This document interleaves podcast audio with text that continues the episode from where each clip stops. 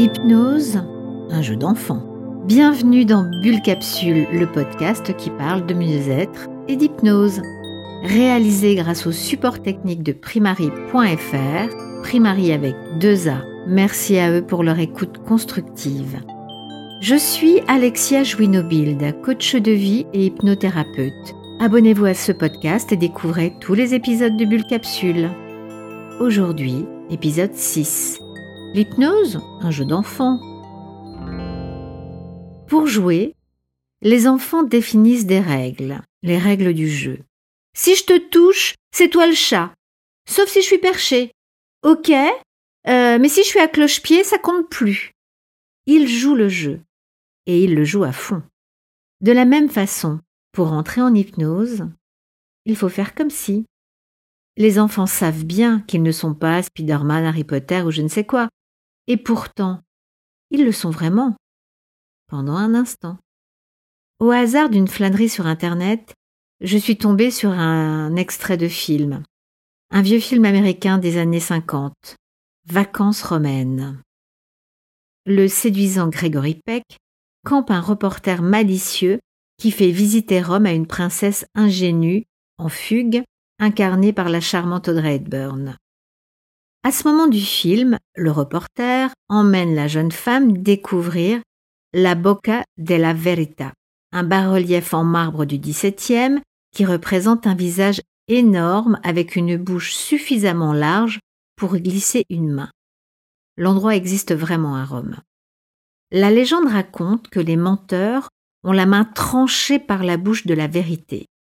Bon, les deux héros se mentent mutuellement, hein, pour la petite histoire. Donc, notre héros, pour impressionner la belle princesse, y plonge sa main.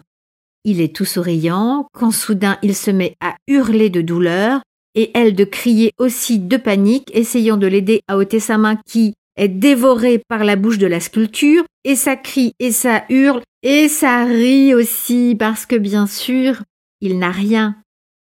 Et j'adore cette scène. Elle est légère et drôle. Elle montre la simplicité et la sincérité des comédiens qui jouent comme des enfants complices. C'est simple d'entrer en hypnose. Il suffit de jouer le jeu. Peut-être faites-vous partie des gens qui s'interrogent sur leur capacité à entrer en hypnose.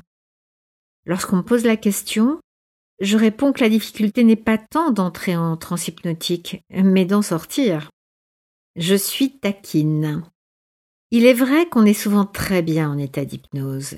Et même si on n'a pas envie d'en sortir, la nature étant ce qu'elle est, nos besoins physiologiques comme la soif ou plus trivialement l'envie de faire pipi nous ramènent au réel. Comme lorsqu'on dort en fait. Si vous faites comme si, comme si vos mains allaient se rapprocher, comme si vos pieds étaient ancrés dans le sol,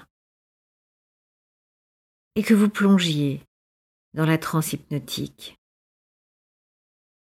Et surtout, si vous profitiez, si vous savouriez cette expérience, il n'y a rien à faire qu'à laisser faire. Ouvrez la porte de votre royaume imaginaire il change et il évolue en fonction de votre bon vouloir. C'est vous qui avez le pouvoir. Alors, à bientôt pour une nouvelle bulle capsule. Abonnez-vous.